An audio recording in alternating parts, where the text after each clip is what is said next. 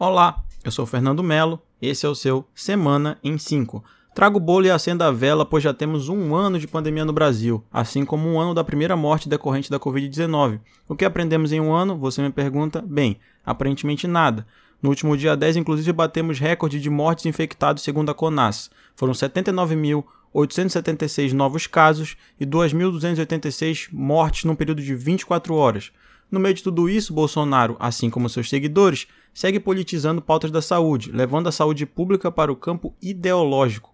Se antes era um negacionista de manual, agora Bolsonaro e seus filhos aparecem dizendo que, abre aspas, a vacina é nossa arma, produzindo inclusive um Zé Gotinha de fuzil, onde fuzil é uma seringa, acreditem ou não.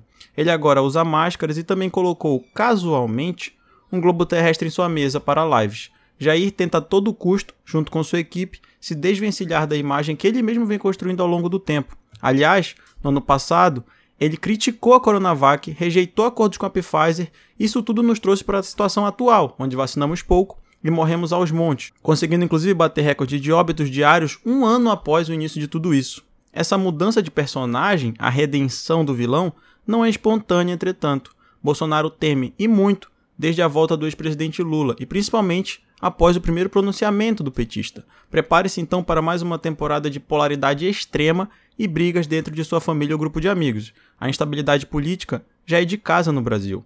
E como para brasileiro qualquer desgraça ainda é pouco, tivemos também essa semana a PEC 186, projeto de emenda constitucional que permite o congelamento dos salários pelos próximos 15 anos. Repito, 15 anos. Essa é uma PEC de ajuste fiscal com a justificativa, obviamente falsa, de garantir o pagamento do auxílio emergencial funcionando não como pagamento integral, mas como compensação, devolvendo aos cofres públicos, através do congelamento, o valor desembolsado pelo Estado com auxílio durante o período da pandemia. Mais uma vez, quem sofre com isso não são os marajás brasileiros com seus salários de 20 ou 30 mil mais benefícios. Quem sofre é você, eu e até mesmo pessoas que ainda não conseguiram emprego. Lembram da PEC 95 de teste de gastos? Essa é bem pior, bem pior.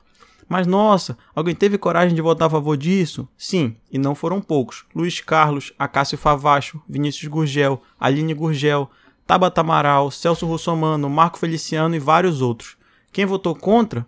Alexandre Frota e Tiririca. Exatamente, um palhaço e um ex-ator pornô. Eles não foram os únicos, felizmente. Podemos destacar também Camilo Capiberibe e professora Marcivânia aqui de nosso estado.